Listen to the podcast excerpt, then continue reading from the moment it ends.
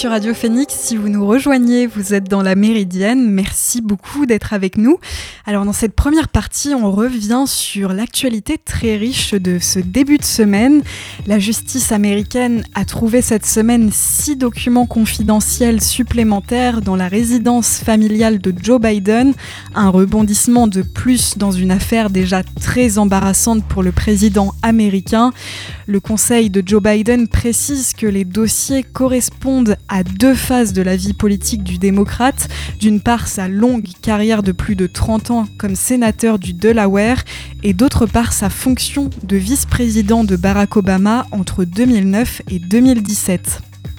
Cette nouvelle découverte s'ajoute à une série de révélations au compte-gouttes ces derniers jours qui mettent la Maison Blanche dans une position très délicate. Joe Biden, via ses avocats, a admis au début du mois que des documents confidentiels avaient été découverts dès novembre dans un cercle de réflexion de Washington où il avait un bureau. Puis il a reconnu le 12 janvier que d'autres dossiers sensibles avaient été retrouvés dans sa maison de Wilmington. Euh, or, il y a une loi de 1978 qui oblige les, les présidents et vice-présidents américains à transmettre l'ensemble de leurs emails, lettres et autres documents de travail aux archives nationales. Il a, lors d'un déplacement en Californie il y a quelques jours, tenté de minimiser le tollé autour de la découverte de ces documents. Ses avocats assurent que c'est par inadvertance que Joe Biden a emporté ces dossiers sensibles et soulignent qu'il coopère pleinement avec la justice. L'objectif de la Maison-Blanche est clair, se distinguer le plus possible de l'ancien président Donald Trump, qui s'est lui déjà lancé dans une nouvelle course à la Maison-Blanche. Le milliardaire est sous le coup d'une enquête pour avoir emporté dans sa résidence de Floride plusieurs cartons de documents officiels. Si les deux affaires ne sont pas tout à fait comparables, le sujet est néanmoins périlleux pour Joe Biden qui envisage de se déclarer candidat à l'élection présidentielle de 2024. Dans le cas de Donald Trump, comme dans celui du président actuel, le ministère de la Justice, soucieux d'éviter toute accusation de partialité, a confié l'enquête sur les documents confidentiels à des procureurs spéciaux. Toujours aux États-Unis, 50 ans jour pour jour après l'arrêt de la Cour suprême inscrivant le droit à l'avortement dans la Constitution américaine, les partisans du droit à l'IVG ont commémoré hier Roe versus Wade, jurisprudence enterrée en juin dernier par la Cour suprême américaine. Des manifestants ont défilé dans les rues pour soutenir et se battre pour établir ce droit au niveau national. À New York, environ 300 personnes ont défilé avec avec les mêmes slogans que les femmes dans les années 70, comme My Body, My Choice. Au total, une vingtaine d'États gouvernés par les républicains se sont engouffrés dans la brèche ouverte par la Cour suprême. L'organisation de planning familial Planned Parenthood souligne que la majorité des Américains est favorable au droit à l'IVG et estime qu'une femme sur trois aux États-Unis vit dans un État ayant pris de telles mesures. De leur côté, Joe Biden et Kamala Harris ont eux aussi promis de batailler. Dans une série de tweets hier, Joe Biden rappelle que le droit des femmes à choisir n'est pas négociable et appelle le Congrès à adopter une loi qui reprendrait les termes de l'arrêt de 73. Mais le Congrès divisé rend illusoire une grande loi sur l'IVG. La pression de la droite religieuse sur ce sujet qui divise le pays depuis des décennies ne faiblit pas des milliers d'opposants à l'avortement ont défilé vendredi pour réclamer aux parlementaires une interdiction euh, nationale. Le président, lui, ne peut prendre que des décrets à la portée très limitée. Hier, la Maison-Blanche a par exemple promis de protéger autant que possible l'accès aux pilules qui permettent d'interrompre une grossesse pendant les premières semaines. Vous écoutez La Méridienne sur Radio Phoenix. Je vous propose de faire une pause en musique avant de nous retrouver dans la deuxième partie de la Méridienne. On continue notre tour d'horizon de l'actualité, mais avant cela, on écoute le titre Further Down the Road de Sylvie. A tout de suite.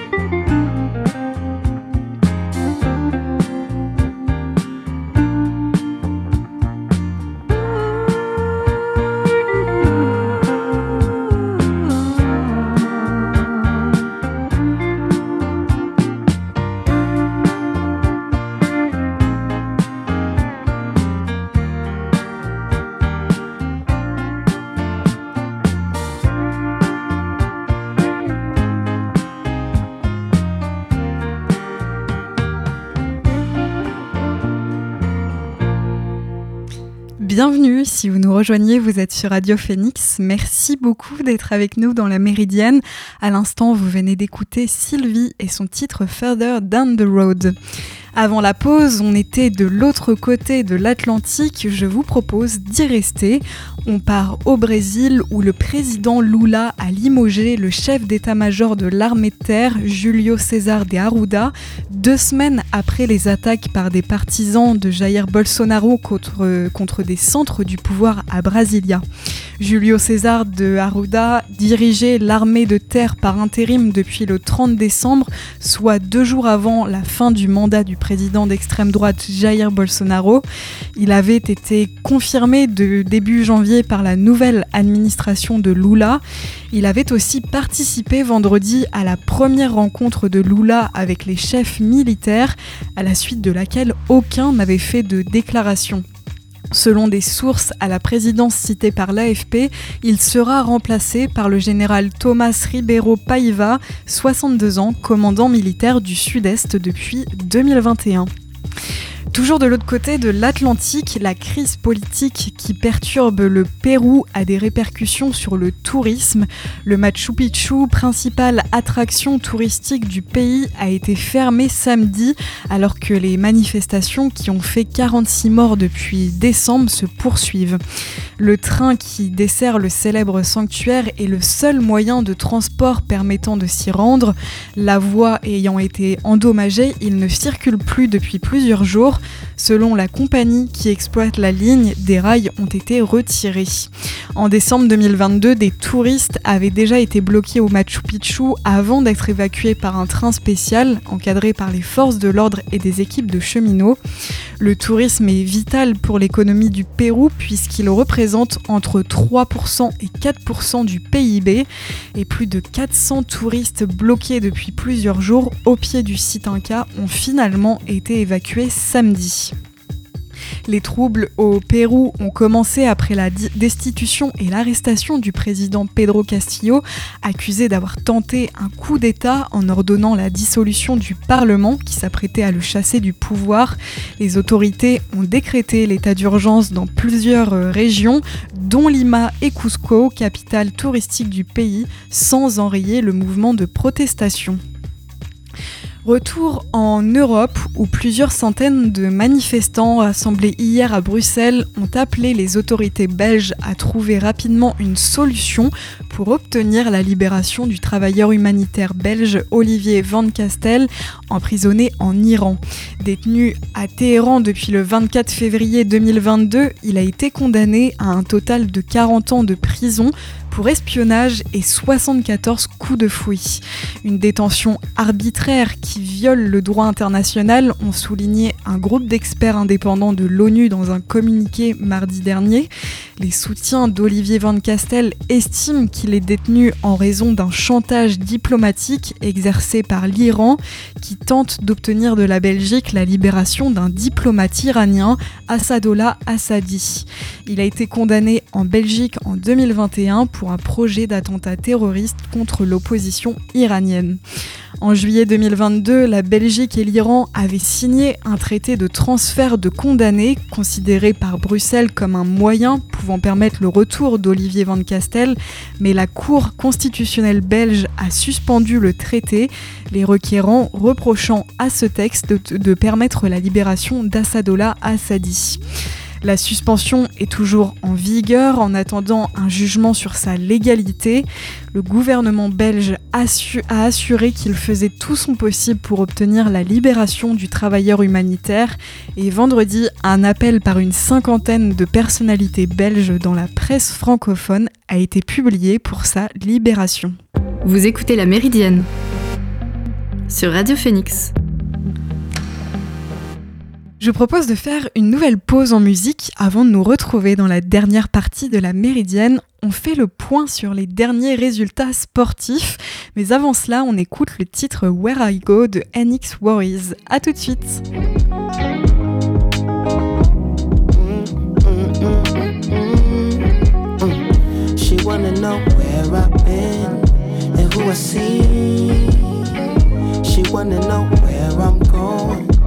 Killing me. say I'm so terrible, but it's it me? I love her from head to toe, and in between. I know we do a lot of back and forth. I know we do a lot of fast and slow. You know I'm gon' contradict myself. I know you gon' ride the like a pro. I know you got a lot of faith in me. I know you put a lot of things on hold. I hope you got a policy. I know you got a lock on the whole thing. I had to tell you something, tell you something before I go. I left a little something special in the envelope. I had to mail you something, tell me when it's at the door. And when you open it, I hope you get hysterical. I had to share it with somebody that I really trust. So when we celebrate, I'ma hit you up. I had to go and find a running mate who didn't rush. I hope you know it was imperative. She wanna know where I've been and who I see. She wanna know where I'm going and killing me. She say I'm so terrible, but is it me? I love her from head to toe and in between.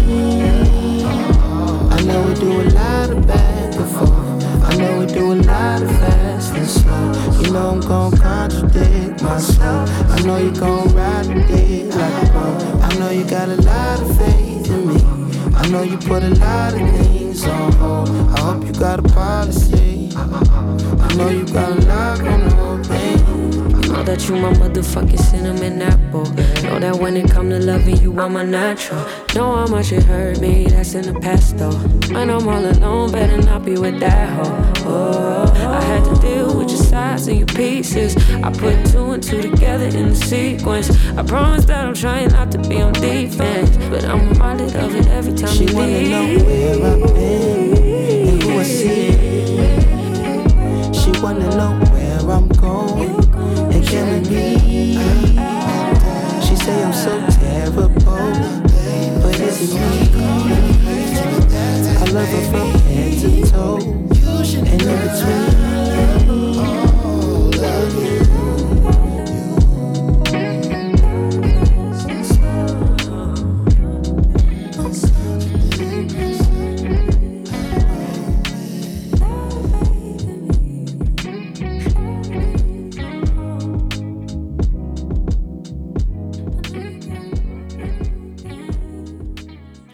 Bienvenue si vous nous rejoignez, vous êtes sur Radio Phoenix. Merci beaucoup d'être avec nous dans la Méridienne.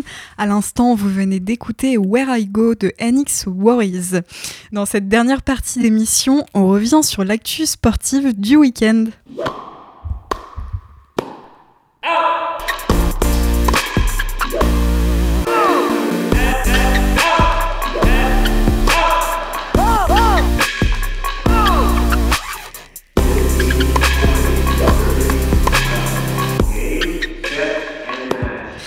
Elle était la dernière représentante tricolore à Melbourne. Caroline Garcia, quatrième mondiale, a été éliminée en huitième de finale de l'Open d'Australie aujourd'hui par la polonaise Magda Linette, 45e mondiale, en 2-7, 7-6, 6-4 et 2 heures de jeu. La récente demi-finaliste à l'US Open et la gagnante du Masters de fin d'année à Fort Worth était pourtant l'une des favorites pour le titre, alors qu'elle s'était déjà fait peur lors du tour précédent face à l'Allemande Laura Sigmund. En perdant le premier set, la Française n'a cette fois pas su se remobiliser. Le mérite revient à la Polonaise qui a su saisir sa chance. Après avoir éliminé deux top 20 à Melbourne, Magda Linette s'est donc offert un, un top 5. Elle retrouvera la Tchèque Karolina Pliskova, 31e mondiale, pour une place en demi. C'est le carton plein pour les Bleus au mondial de handball. L'équipe de France, déjà qualifiée pour les quarts de finale, a poursuivi son parcours sans faute en signant une sixième victoire hier contre l'Espagne, 28 à 26. C'était à Cracovie et, la France termine ainsi en tête de son groupe.